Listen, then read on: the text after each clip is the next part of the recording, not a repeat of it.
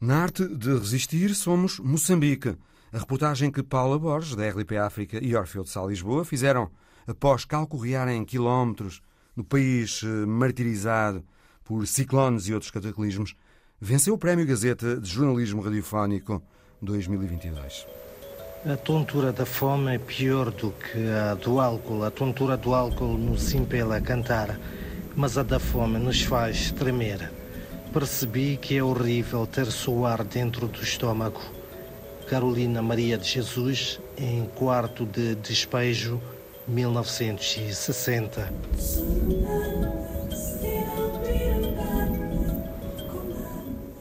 Nesta visão global, transmitimos um excerto desta reportagem distinguida com o maior galardão do jornalismo nacional e conversamos com o especialista da RDP África em assuntos africanos, José Gonçalves, para tomarmos o pulso à situação hoje em Moçambique. Com Bernardo Pires de Lima, medimos o estado dos apoios à Ucrânia, numa altura em que parece haver menos união em relação a essas ajudas, ou pelo menos à forma dessas ajudas.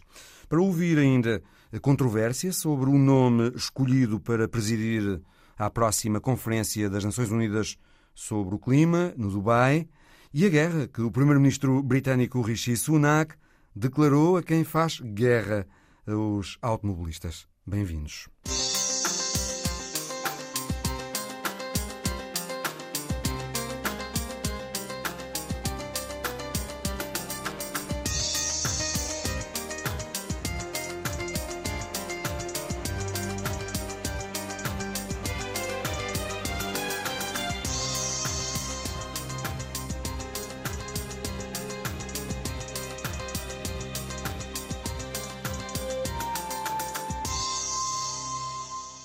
Começamos com o excerto de uma reportagem que nos enche de orgulho no Serviço Público de Rádio.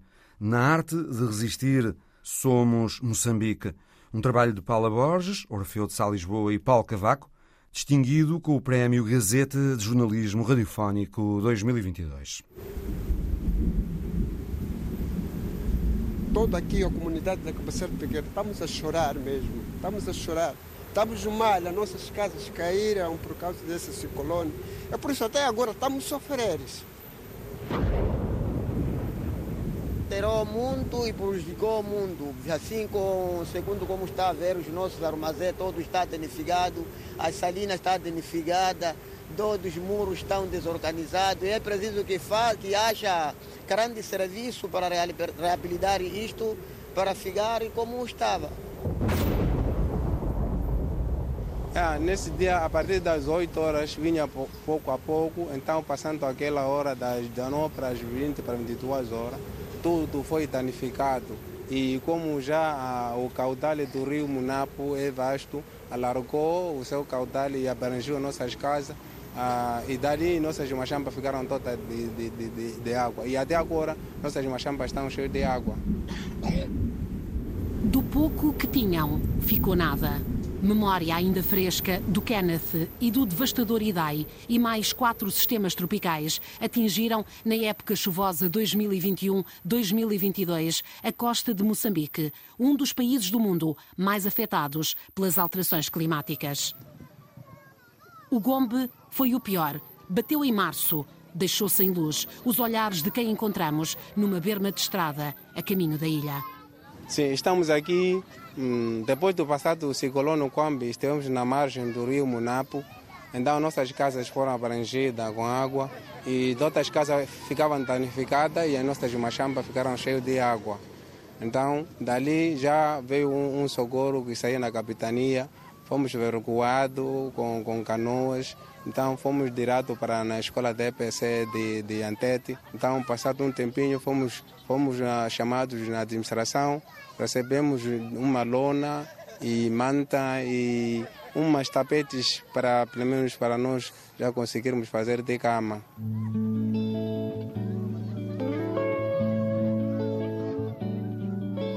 São cerca de 500 pessoas, muitas crianças. Elas que vêm depressa para ver quem chegou. Trazem barrigas cheias de nada. Batista é o chefe deste grupo, com vontade atordoada pela longa espera. Aqui somos 50 famílias e são 265 crianças que temos. O governo fez a distribuição de espaços, tanto para as famílias afetadas pelo ciclone Gombe, como para as famílias de deslocados internos, vítimas do terrorismo, sobretudo na província de Cabo Delgado. Apesar das promessas, não foram distribuídos os materiais de construção. Cada um vai por isso, avançando como pode e com o que pode. Muitas famílias continuam em abrigos de emergência. Dos Campos, realça Carlos Meirinhos, coordenador de projeto da Oicos, nos distritos costeiros de Nampula. Não se tira o sustento. Perdeu-se por, quase por completo a maioria da produção de sequeiro, que é a produção base alimentar das populações, que permite que elas, eh, no fundo, no, no futuro, consigam garantir, ou seja, no, depois das chuvas, consigam garantir a sua segurança alimentar, que é a base alimentar, que é o milho, o feijão, o amendoim e mandioca. Uh, foram culturas que foram altamente afetadas e, e teve-se que fazer uma segunda campanha com aqueles que ainda puderam fazer, não é? Aqueles que ainda tinham algumas sementes puderam replantar mais tarde. Uh, e toda a produção, a agricultura de rendimento, a agricultura de, hortícolas e que permite uh, variedade nutricional, que permite que as pessoas tenham maior, maior, melhores condições em termos de saúde por terem uma, uma alimentação mais saudável, foi perdida porque é, é, essa agricultura é feita nas baixas dos rios e as baixas dos rios, porque é onde, onde, existe mais água, onde existe água disponível para fazer esse tipo de agricultura. E essas culturas foram todas uh, perdidas, uh, por simplesmente. E neste momento, uh, esta, estas populações, as associações de camponeses, etc., estão com muita dificuldade para conseguirem novas sementes para poderem produzir de novo. Agora que a situação está a recuar, as pessoas têm que recomeçar a vida, mas têm que recomeçar do, abaixo do zero.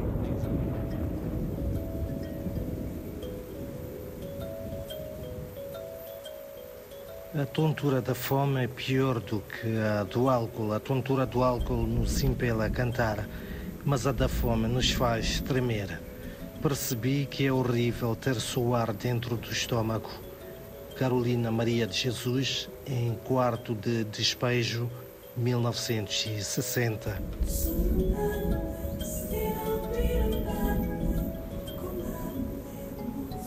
Junto ao Canal de Moçambique e ao Oceano Índico, o país estende-se por mais de 801 mil quilómetros quadrados, população acima dos 30 milhões, cerca de 500 anos de dominação colonial, quase cinco décadas de independência. Bom aluno da cooperação, que perdeu o estatuto com o escândalo das dívidas escondidas, Moçambique tem 1 milhão e 100 mil pessoas em extrema insegurança alimentar, 945 mil deslocados internos, uns em fuga do terror extremista, outros, como estes, roubados de casa pelos fenómenos extremos.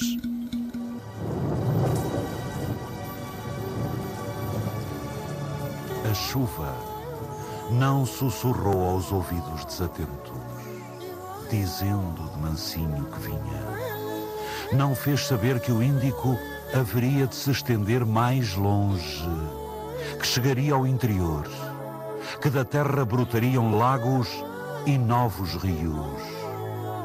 A chuva foi mais forte do que o pecado do silêncio. A chuva caiu do céu e criou o inferno em Moçambique. O período chuvoso de 2018-2019 foi dos mais severos de que há memória em Moçambique. 714 pessoas morreram, incluindo 648 vítimas de dois dos maiores ciclones de sempre a atingir o país o Kenneth, mas sobretudo o Idai, que atingiu terra firme no dia 15 de março de 2019, com ventos que chegaram aos 200 km por hora. A seguir, a água que tudo invadiu. As pessoas até hoje se lembram, qualquer temperatura que vier aparecer, as pessoas, a primeira coisa, só estão a recordar daquilo que passaram no ciclone Idai. Porque sofreram muito, houve muitas casas que ficaram sem teto, houve muitas casas que se destruíram, houve árvores, muitas coisas que se destruíram naquele momento de quem do ciclone Idai.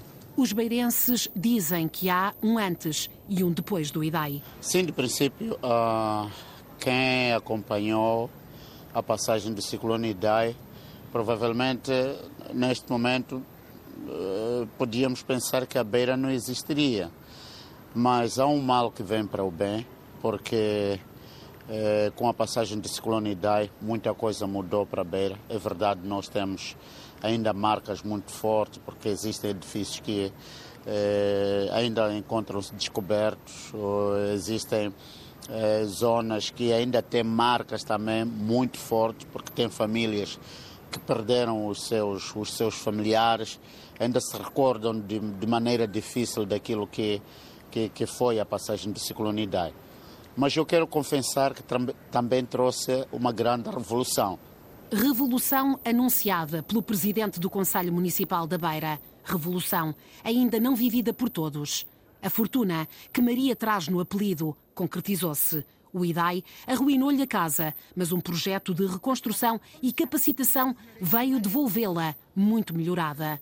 Viúva, com uma neta a cargo, agradece aos homens, agradece a Deus.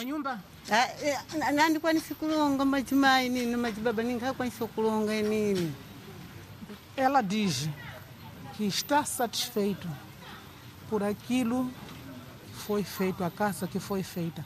Que ela, mesmo o marido, se estivesse viva, vivo, não ia conseguir construir uma casa dessa. Só que posso falar, posso dizer assim, que Deus é que veio me fazer esse tipo de milagre, que eu nem contava que ia dormir, ia dormir dentro da casa, mas hoje, através do Deus que fez, vou dormir também dentro da casa. Estou a agradecer muito por esse gesto que vocês fizeram. Mães, pais, o que, que vocês fizeram não estou conseguindo mais falar. Só estou a entregar tudo nas mãos de Deus. Porque tal Deus são vocês que vieram fazer isto. Um excerto de Na Arte de Resistir, Somos Moçambique. Uma reportagem de Paula Borges, Orfeu de Sá Lisboa e Paulo Cavaco, distinguida com o Prémio Gazeta de Jornalismo Radiofónico 2022. É um trabalho que se poderá voltar a ouvir na íntegra, na Antena 1, na próxima terça-feira, depois do noticiário das 10 da manhã. E com o pretexto desta distinção, quisemos no Visão Global ouvir o especialista da RDP África em assuntos africanos, José Gonçalves, sobre o momento de Moçambique, as eleições autárquicas no país na próxima quarta-feira, os acordos recentes com credores com os quais o país pretende voltar a ganhar a confiança dos mercados internacionais e o grau de preparação de Moçambique para os sucessivos embates climáticos. Entrevista conduzida por eh, Paula Borges. Zé, Moçambique sempre uh, vítima uh, de uh, fenómenos climáticos extremos, é o que tem vindo a acontecer, fenómenos a diversos níveis, ciclones, cheias, também seca noutros pontos do país. É inevitável que Moçambique seja um dos pontos do mundo mais afetados pelos impactos das alterações climáticas. Tem mesmo que ser assim? Na atual conjuntura económica moçambicana é inevitável. O grande problema de Moçambique é a ausência de meios materiais para enfrentar não só situações extremas, às vezes situações que até são relativamente moderadas dentro dos fenómenos naturais, mas Moçambique não tem meios materiais. A economia moçambicana é uma economia realmente das mais atrasadas do mundo e isto depois reflete-se no índice de desenvolvimento humano, que também é dos mais atrasados do mundo. Enquanto Moçambique não conseguir taxas de crescimento em setores diversificados a dois dígitos, Moçambique terá muita dificuldade de se dedicar a um trabalho sério de proteção contra a meteorologia extrema. Ora, a gente pode fazer comparações no Índico, que é uma área realmente muito afetada, e sobretudo o Índico africano, e verificamos que Moçambique faz parte do grupo de países que está na pior situação. Quem são? É Moçambique e Madagascar. São dois países que estão com economias todas desarticuladas e sem meios nenhums, nem a nível privado nem a nível público, para fazer o mínimo. Ora, o mínimo seria a substituição das residências, de modo geral, e seria a proteção em termos de água, determinado movimento de água que não pode acontecer porque é excesso, e as secas, que é determinado movimento de água que por excesso também não poderia acontecer. Eu vou comparar com a seguinte situação. Muito mais exposta que Moçambique está a República de Maurício. Em Maurício fazem-se as contas, por exemplo, da produção açucareira, em função de ter havido ou não ter havido ciclone. As perdas são de 10 a 15%. As casas da Ilha Maurício, já lá fui várias vezes, raramente cai uma. Por que, é que isso acontece num país mínimo? Muita gente diz, ah, não, é porque é mínimo, é mais fácil. Não, não é mais fácil, porque Moçambique tem território suficiente para gerar riqueza que Maurício não tem de tal forma que Maurício tenta fazer acordos com Moçambique para a cessão de terras. Então, o problema de todos os países, como é o caso de Moçambique, que estão eh, expostos a, a fenómenos extremos em termos climáticos e que têm grandes vítimas e grandes estragos naturais, quando a gente faz a comparação com outros países, a gente constata é que não há defesas contra isso não há medidas preventivas contra isso. Quer dizer, é um investimento constante. E Moçambique não tem meios para isso. Então depende da ajuda internacional. A ajuda internacional, por outro lado, vai chegando, mas nunca aos níveis prometidos. Com é certeza. Mas é sempre assim, quer dizer, esse é o problema que temos em todo o continente, que é, por exemplo, Uh, o que interessa a nível internacional em África é o extrativismo. Moçambique também está nessa situação. Em segundo lugar, sempre que há uma crise de segurança, seja segurança política ou militar, seja segurança natural, implica intervenção estrangeira. Mesmo o que não acontece na Ilha Maurício, por exemplo, estou a dar um exemplo que está ali do lado de Moçambique. De forma que eh, essa autonomia, ela, essa autonomia de reação, ela decorre do facto do país ser mais ou menos desenvolvido do ponto de vista material o PIB moçambicano, se fosse distribuído de forma equitável para toda a população, continuava a haver uma série de pobres. De maneira que é esse problema de base que tem que ser resolvido. Onde é que estão os meios para adequar Moçambique das defesas modernas contra fenómenos desse tipo? Basta, por exemplo, comparar, uh, e, estás a dizer uh, o, o, de facto como é a economia moçambicana, basta ver uh, o peso que teve este caso das dívidas ocultas, 2 mil milhões, comparado, por exemplo, com o crédito mal parado de Angola. Pois, mas é claro, e, e afeta, afeta por duas razões. Primeiro foi o escândalo que foi a partir de captura do Estado que é uma praga agora, uma expressão sul-africana, mas que define muito bem uh, o que está a acontecer. É uma guerra económica do, dos Estados contra os seus próprios povos. Agora, é, é, é, um facto que Moçambique está a tentar agora, primeiro, recuperar o seu prestígio internacional no mercado de crédito e, em segundo lugar, a fazer acordo. O acordo com a Suíça foi fácil de fazer, porque era com um banco que tinha sido absorvido por outro, então, mesmo assim, 660 milhões de dólares é bastante para a economia moçambicana. E não devia ser. Estamos, economia... estamos a falar, Zé, de um, um escândalo que um, levou a que, uh, por exemplo, toda a ajuda internacional determinante para estivesse Moçambique interrompida. estivesse interrompida, uh, porque uh, foram concedidos empréstimos a Moçambique não avalizados pela Assembleia, aliás, escondidos. Escondidos, escondidos. estamos a falar da da, da, dívida oculta, que é, um, que é neste momento um dos emblemas, infelizmente, de Moçambique. Moçambique, quando é falado, é falado em função disso. E estes acordos que estão a ser feitos agora representam um grande sacrifício de prestígio por parte de quem está a fazer a negociação, que está a limpar o lixo que foi deixado de trás. Mas é, é, é só para a gente ter a ideia. Quer dizer, 660 milhões de dólares no mundo de hoje para as necessidades de países com a dimensão e os recursos potenciais de Moçambique, não seria grande problema. É um problema, inclusive de ordem moral, não seria um grande, mas tornou-se um problema central. É, é, é, esta é que é a situação moçambicana. É mais outro elemento. Quer dizer, Moçambique está a dedicar todas as suas prioridades a refazer o seu prestígio. E uh, Moçambique, que se prepara para ir às urnas em eleições eh, autárquicas, uh, está mais avançado do que outros países de língua oficial portuguesa que nem sequer fizeram ainda é estas. É o caso de Angola. É o caso de Angola. Moçambique vai, com a oposição, a previsivelmente manter alguns dos seus bastiões, acreditas? Vai manter, quer dizer, portanto, é uma política, é um, é um é jogo eleitoral a três, sobretudo nas eleições locais. Moçambique aí sim tem, tem vamos lá, tem uh, a vantagem de, de, estar a organizar eleições que, inclusive, são custosas, as eleições locais custam muito, de estar a fazer para garantir uma certa representatividade. Uh, o, o, sistema eleitoral moçambicano e a prática eleitoral moçambicana, essa tem vindo a melhorar ligeiramente, mas realmente o que a gente nota é que há uma espécie de manutenção de uma certa clientela. Eu estou a dizer a palavra clientela à falta de melhor, não é para insultar ninguém, mas quer dizer, é um jogo a três que se vai multiplicar por muito tempo e para parece-me que as posições elas estão muito fixas, ou seja, as posições são muito difíceis de tomar as posições dos outros dos, dos vários adversários. Isto implicaria uma modificação séria, implicaria que os setores mais modernos da Frelimo conseguissem avançar, não estão a conseguir. E por outro lado, que a oposição se unificasse, então ficaria um jogo bipolarizado. Em determinados momentos do desenvolvimento não é mau e isto permitiria talvez então que o panorama, o mapa uh, municipal moçambicano em termos de poder se alterasse.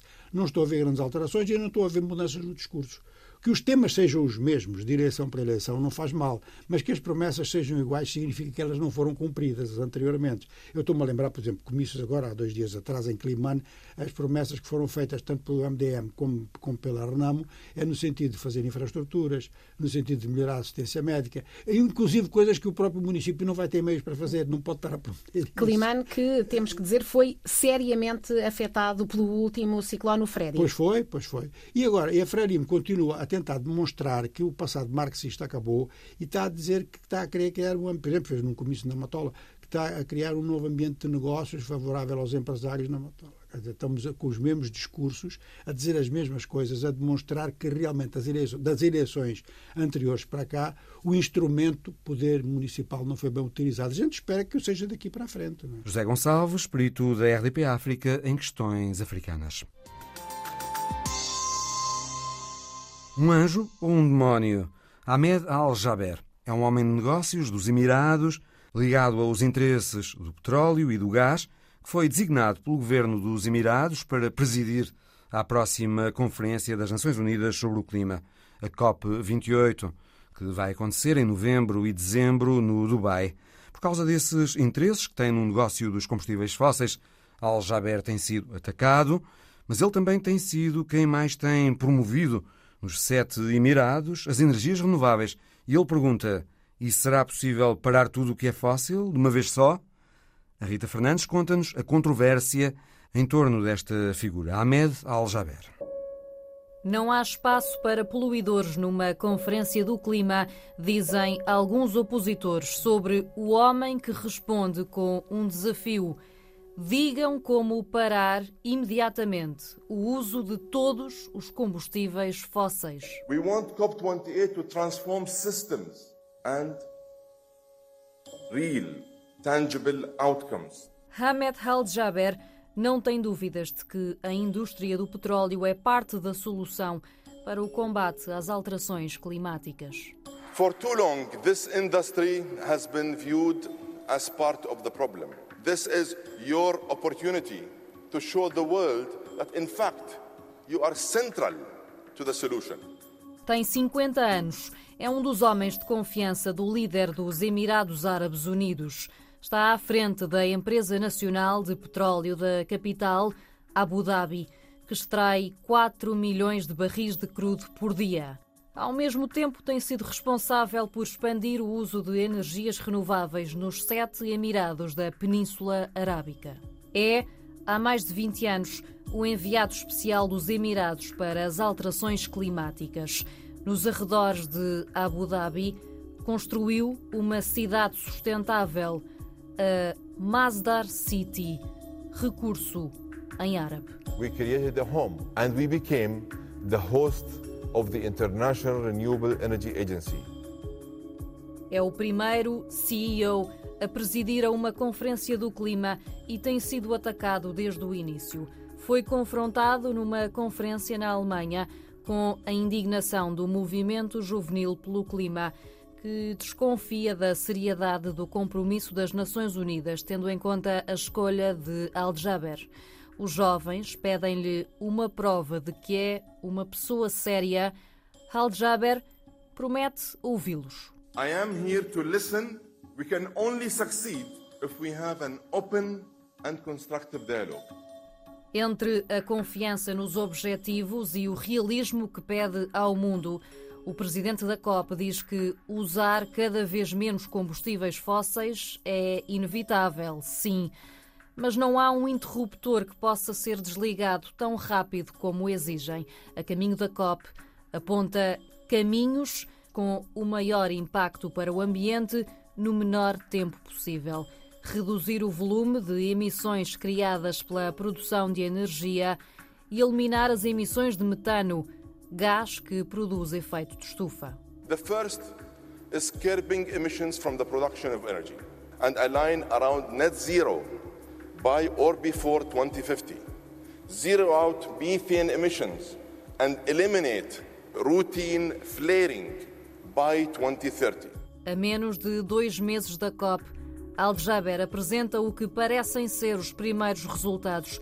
Garante que falou com mais de 20 empresas do setor petrolífero que aceitaram cortar a zero as emissões de carbono até 2050.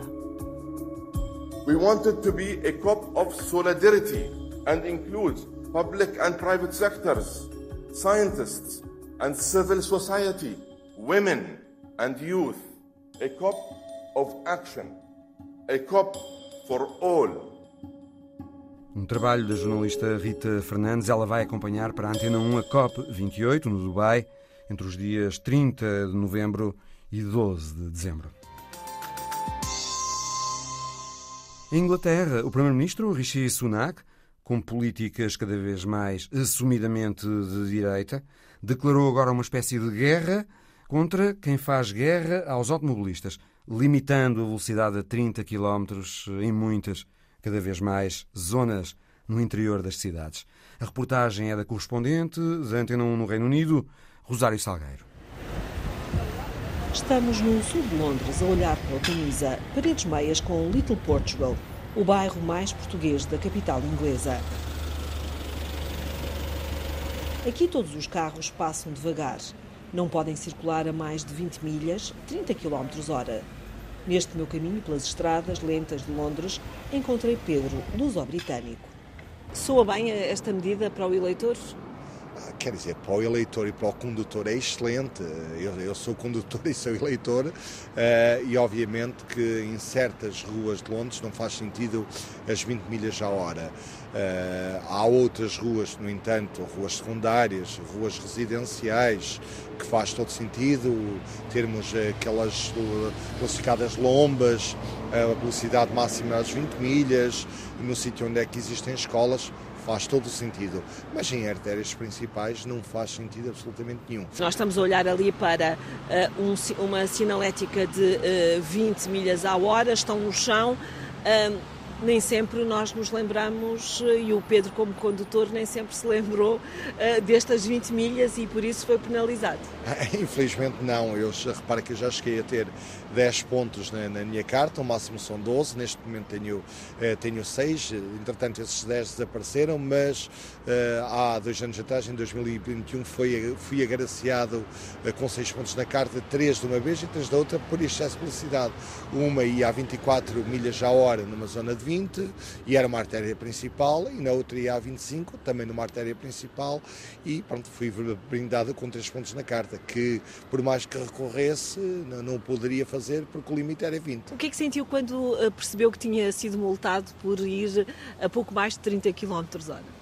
Repara que é, é uma frustração enorme, não tanto por a questão da, da multa ou dos pontos, mas a agravação, porque depois agrava também o seguro automóvel, é, é, uma, é uma série de fatores que, que uma pessoa fica, infelizmente, um, um bocado desgostado. Porquê? Porque se for a primeira vez, eles dão-lhe a oportunidade de fazer um curso, que é um curso supostamente, onde é que lhe dizem quais são as consequências se você ultrapassar aquele limite de velocidade.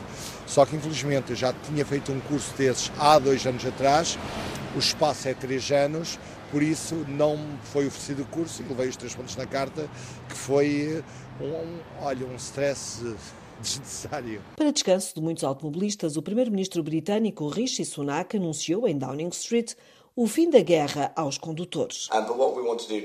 O que queremos garantir é que acabem estas medidas que pesam nas comunidades locais, sejam as lombas, sejam as restrições de velocidade a um máximo de 30 km por hora. Mas, obviamente, haverá áreas, por exemplo, junto às escolas, em que queremos as nossas crianças seguras e, por isso, aí faz sentido. No entanto, nada deve ser decidido nas costas dos moradores e sem o consentimento deles. Para o eleitor e para o condutor é excelente. Um contentamento que Pedro reconhece ser de escassos segundos. Este advogado e pai de quatro filhos sabe que não é o governo de Londres que decide a que velocidade circula na maioria das cidades britânicas. Eu diria que é mais populismo do que outra coisa, porque é óbvio que, repare numa coisa, a decisão final cabe sempre às autarquias. Viajamos até Oxford, onde também há muitas vias a 30 km hora. Aqui as decisões rodoviárias são negociadas e muito com o Executivo de Londres. Tiago Corais é vereador na Câmara Local. Para este português, estas medidas são apelos fáceis aos eleitores tendo já em vista os votos nas legislativas do próximo ano. Vejo também com alguma dificuldade que o governo central do, do Reino Unido possa impor medidas destas, por exemplo, ao país de Gales e propriamente eh, também a, a, Londres. É uma medida completamente populista, ao qual, eh, na minha opinião, eh, é, é um erro. 30 km por hora, por exemplo, numa cidade deve ser. Porquê? Porque estão, há evidências e os factos que a essa velocidade conseguimos evitar mortes e eu gostaria muito mais de ver o Primeiro-Ministro do Reino Unido anunciar aquilo que é a ambição de melhorar os transportes públicos e de torná-los mais acessíveis financeiramente às populações. Em diferentes estudos de eficiência, os utentes dão nota positiva aos transportes públicos britânicos, sobretudo nas grandes cidades como Londres ou Oxford. A nota mais penalizadora vai para o preço. Na capital, o passe mensal mais barato custa 157 libras, ou seja, 180 euros, e só abrange as áreas 1 e 2, quando a residência do utilizador fica a meia hora do centro da cidade, por exemplo, do Parlamento. No caso de uma família como a de Pedro, quando este valor tem de se multiplicar por 6, não há dúvidas sobre que transporte usar. Existe aquilo que é uma boa rede de transportes públicos, mas a verdade é que eles são caros e, por exemplo, para quem é dono de automóvel, que é sempre normalmente ou o mesmo preço ou mais caro andar nos transportes públicos. Muitas vezes as distâncias que percorremos a pé é mais rápido e é muito mais agradável. Rishi Sunak não adiantou quando e como pensa aplicar esta medida de banir a velocidade máxima de 30 km hora nas ruas do Reino Unido como também não anunciou a partir de quando vai começar as restrições à lei do tabaco. Proponho que no futuro aumentemos a idade para fumar em um ano todos os anos. Sunak quer que a idade a partir da qual as pessoas podem comprar cigarros e tabaco deve aumentar anualmente para que um dia ninguém o possa fazer. Somos conservadores, por isso nem sempre queremos um Estado paternalista, mas talvez esta seja uma situação em que podemos dizer que é para o bem das pessoas. Eu apoio a política e também apoio a medida contra o tabaco vaporizado porque é uma epidemia nas nossas escolas. Quando vamos à casa de banho de qualquer escola, temos nuvens de fumo e isso não é nada bom para os pulmões, para os nossos e para os dos nossos filhos. Esta medida da lei contra o tabaco ainda vai ter de passar pelo Parlamento. Os debates políticos já mostram que o caminho é o das eleições legislativas do próximo ano. Uma reportagem da correspondente da Antena 1 no Reino Unido, Rosário Salgueiro.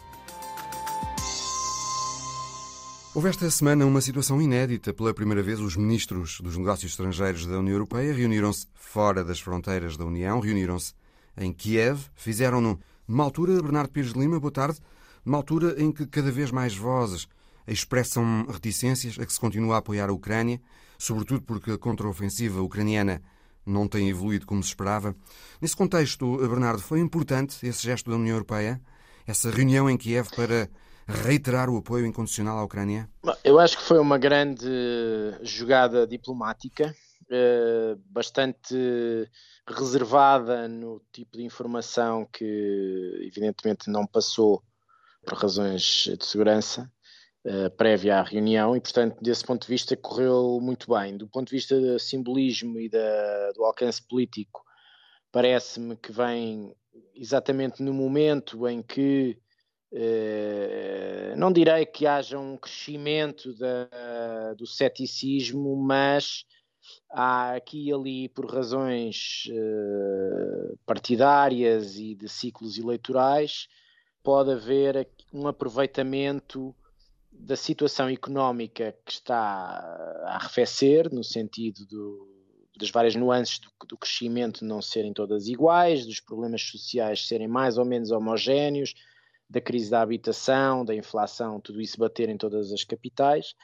e haver, do ponto de vista partidário, algum aproveitamento ligando isso à continuidade e ao esforço da guerra. Estás a pensar na Polónia, por exemplo, que tem eleições à porta? Estou a pensar na Polónia, mas uh, mesmo que isso tenha uh, sido introduzido no debate político-partidário, também me parece que na reta final da campanha já há uma noção de que isso não pode prejudicar de uma forma muito extensiva e profunda as relações bilaterais com a Ucrânia. Portanto, já há uma tentativa, nomeadamente do governo de uh, assegurar que, do ponto de vista dos acordos de, de, de importação de cereais, uh, que há uma solidariedade com as exportações ucranianas e não um debate interno polaco totalmente refém dos interesses, nomeadamente dos partidos mais radicais e mais ligados ao setor agrícola. Há agora num país da União Europeia há, há e da NATO, Bernardo, a Eslováquia, uma situação em que um antigo primeiro-ministro anti-americano e pró-Kremlin, eh, Robert Fico, pode vir outra vez a formar governo porque ganhou as eleições da semana passada. Ele fez campanha pelo fim imediato da ajuda à Ucrânia e pelo bloqueio do pedido de adesão à NATO. Ele só aceita assistência humanitária à Ucrânia. Se Fico conseguir formar governo, que implicações é que isso pode ter? Bom, o que está em cima da mesa neste momento eh, é, quer dizer, é, no fundo isto é um corolário da fragmentação político-partidária que é transversal a quase todos os sistemas uh, políticos europeus. No caso eslovaco, concretamente, nós sabemos que há uma grande vulnerabilidade da opinião pública e também de algumas, uh, algumas forças partidárias à desinformação russa, a um conjunto de, de factos alternativos que põem o, o medo, a, a, relação com a guerra e fazendo a relação da guerra com a situação económica de um ponto de vista da, da manipulação dos factos. E isso teve algum impacto, nomeadamente na descredibilização da uh, frente ou da, do partido mais pró-ocidental, mais pró-Ucrânia, mais pró-NATO, que ficou em segundo e que até à véspera das eh, eleições eh, tinha arrancado nas sondagens. Mas o que está aqui em cima da mesa é tentar cozer uma coligação entre o antigo primeiro-ministro Fico e um partido que deriva do seu partido socialista, mas que não afina com as críticas à, à ajuda da Ucrânia, portanto está mais alinhado com eh, a coesão ocidental e uh, como é que ele faz a quadratura do círculo disto. Uma coisa é, uh, para mim, evidente: estas personagens são suficientemente pragmáticas para fazerem uma coisa em campanha e outra quando é preciso cozer interesses aparentemente divergentes para chegar ao poder.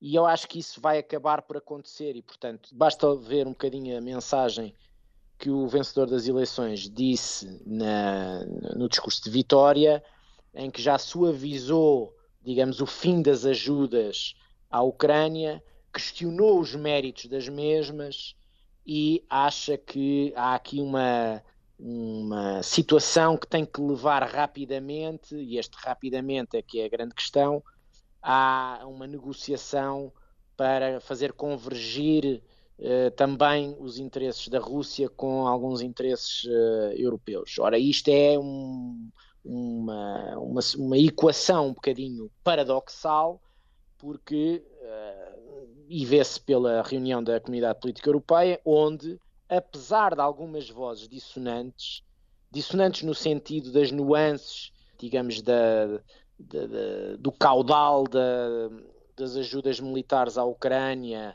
e de como é que isso pode ser vendido nos debates internos, não há propriamente um deslaçamento da coesão.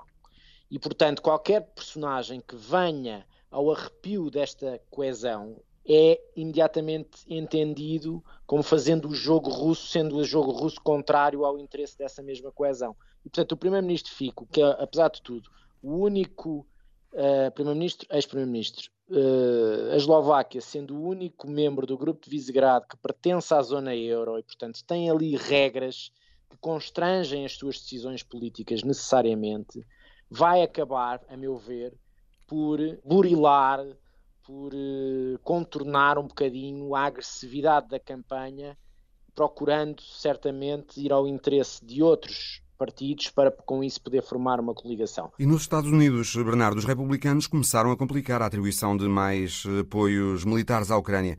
A ajuda à Ucrânia teve mesmo de ser excluída do acordo a que se chegou na Câmara de Representantes para evitar o shutdown do governo. Será daqui em diante mais difícil Zelensky obter o apoio militar dos Estados Unidos? Esse apoio militar, uh, apoio financeiro e militar, está garantido nos próximos meses. Agora, ele vai sofrendo também as suas próprias nuances em função dos requisitos da contraofensiva, ou seja, o material que era absolutamente indispensável há seis meses pode não ser o mesmo que é indispensável daqui a três ou quatro meses. E, portanto, com isso, quem está na linha da frente do rearmamento e da tecnologia que o, as autoridades ucranianas pedem para ter sucesso na contraofensiva pode ter, ser alvo de variedíssimas avaliações e com isso uh, o Congresso e a relação bipartidária poder não estar de acordo aqui e ali. Não me parece que esteja em causa os apoios. O que me parece que é legítimo concluir é que isto passou a ser um tema eleitoral. E passou a ser um tema eleitoral dentro da campanha das primárias republicanas, com uma divisão clara entre os três primeiros nas sondagens contra uh, a continuidade dos apoios e até contra a manutenção das sanções, e depois ali outros que têm uma percentagem até agora mais ou menos residual, não ultrapassam os 10%, estando ao lado, digamos, do debate bipartidário. Depois, no, na Câmara dos Representantes, é que nós temos um partido republicano, que eu já nem lhe chamaria clássico, mas que se divide entre aqueles que estão completamente capturados por uma agenda já nem é ideológica, aquilo é estar sempre do contra o que é o institucionalismo e a responsabilidade política, e portanto muito radicalizado, e depois aqueles que vão tentando passar pelos pingos da chuva, mas também não são moderados, não, não podemos chamar assim. E, e no fundo uh, é este, este choque que está a inviabilizar um, um diálogo minimamente construtivo no Congresso e também a, a, fazer vítimas dentro da própria bancada uh, republicana, como é o caso do Speaker uh, McCarthy. Exatamente, que foi uh, demitido. Isso aconteceu pela primeira vez na história da América. Um partido, no caso o Partido Republicano, demitir o seu líder na Câmara Mas de Representantes. Também é verdade, sim, é verdade que isso é singular, como também já era singular o facto de ele ter sido só eleito à 15ª ronda. E, portanto, uma personagem destas que tem uh, falta de dignidade para não sair de uma corrida para a qual precisou de 15 rondas para ser uh, eleito, cedendo ideológica e politicamente a toda a ala radical, era uma questão de tempo para que essa ala radical, se não gostasse do comportamento dele, tirasse o tapete e foi isso que aconteceu. Ele foi admitido, é grande... Bernardo, por causa do acordo que McCarthy eh, promoveu com os democratas para evitar o shutdown. O voto do sucessor pode acontecer a meio da próxima semana.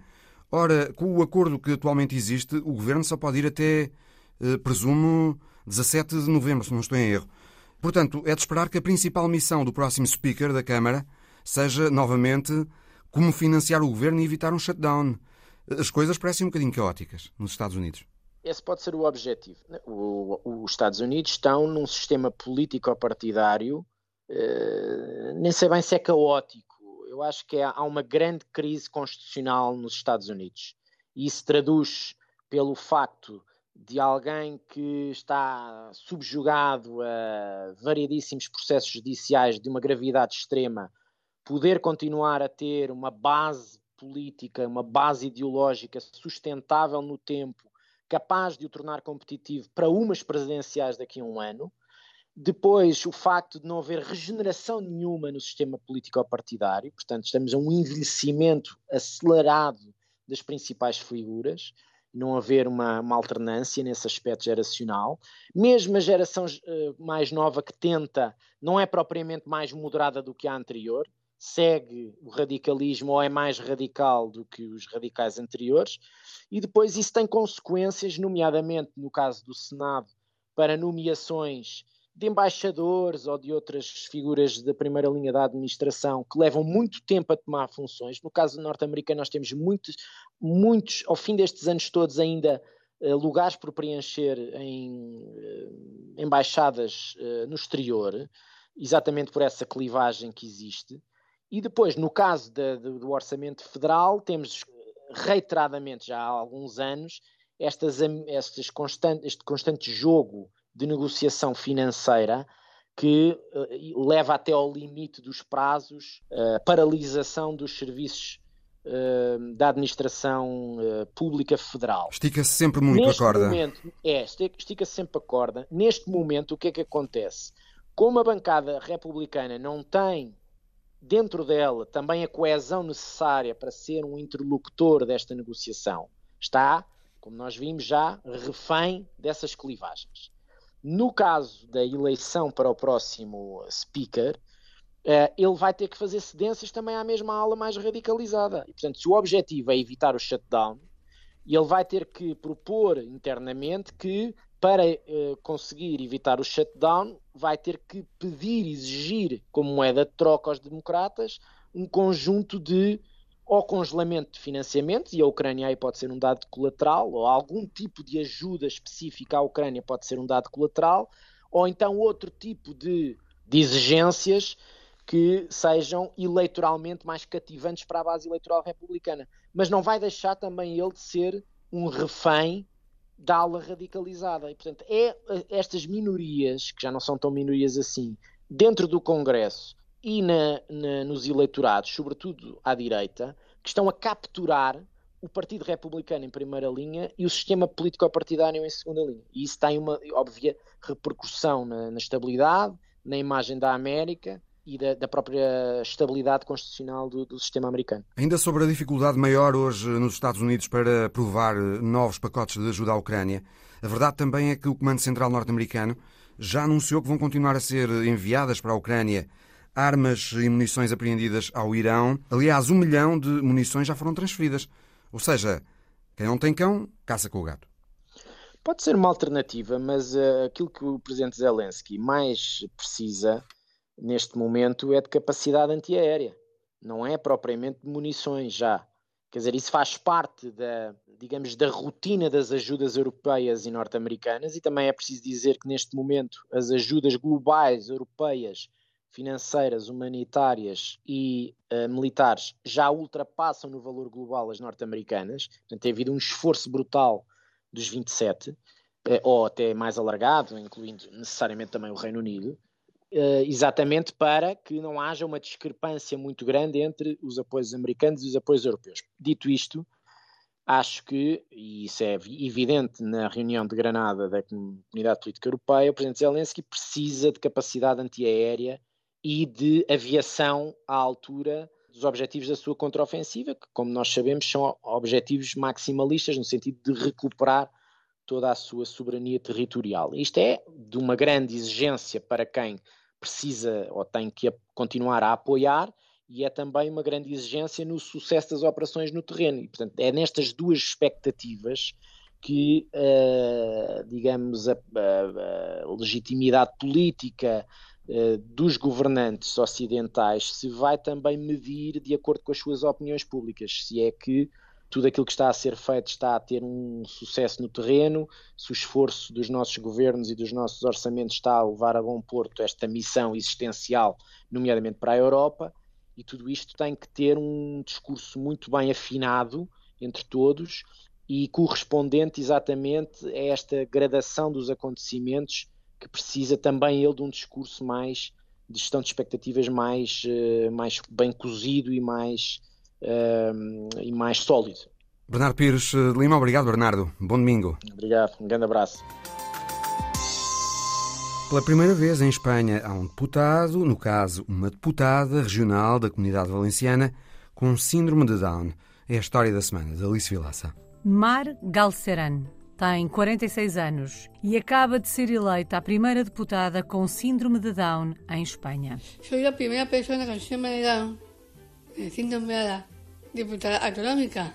Um sonho tornado realidade. Sim, que, que queria que chegasse esse momento. Com uma longa carreira política, Mar Galceran é uma voz ativa na luta pelos direitos de inclusão das pessoas com deficiência e com síndrome de Down. Era muito jovem quando comecei em novas gerações e a, a lo largo de toda a minha vida profissional he estado trabalhando com diversos altos cargos da Generalitat Valenciana. Natural da província de Valência, em Espanha, Mar não conhece a palavra não. Porque a mim nunca me visto não por delante. E sempre contou com o apoio da família. Sempre pues, me han apoiado, sempre me han dicho sempre que pensar em positivo, eh, nunca te rindas. E isso é o que he hecho. Pues me han dado a oportunidade de ser diputada autonómica. O Partido Popular da Comunidade Valenciana, partido de que faz parte, informou que a eleição de Mar Galceran é um passo para que a inclusão social e laboral seja um verdadeiro sucesso. No discurso de posse nas Cortes Valencianas, Mar Galceran deixou um objetivo bem claro: servir a sociedade. Meu, meu objetivo já lo conseguido, que era estar de diputada autonómica de las Cortes Valencianas y servir a la sociedad, es lo que hacen todos, todos los diputados. Servir à sociedade. A primeira deputada em Espanha com síndrome de Down dá uma lição por onde passa e diz que o mais importante é não desistir. Le diria que muito ânimo, muita força, que sigam adelante e que não se pongan um não. Que sigam e que lo persigam. Mostrar aos outros que todos somos capazes. Há muitos tipos de trabalho que podem ligar as pessoas com capacidades diferentes e que cheguem a onde puedan, puedan llegar e que lo hagan com energia e com entusiasmo. Com uma longa carreira política, Mar Galceran não estranha o mediatismo desta eleição. Claro, isso cria muita expectação nos meios de comunicação. No... Foi notícia. O Visão Global volta para a semana. Até lá.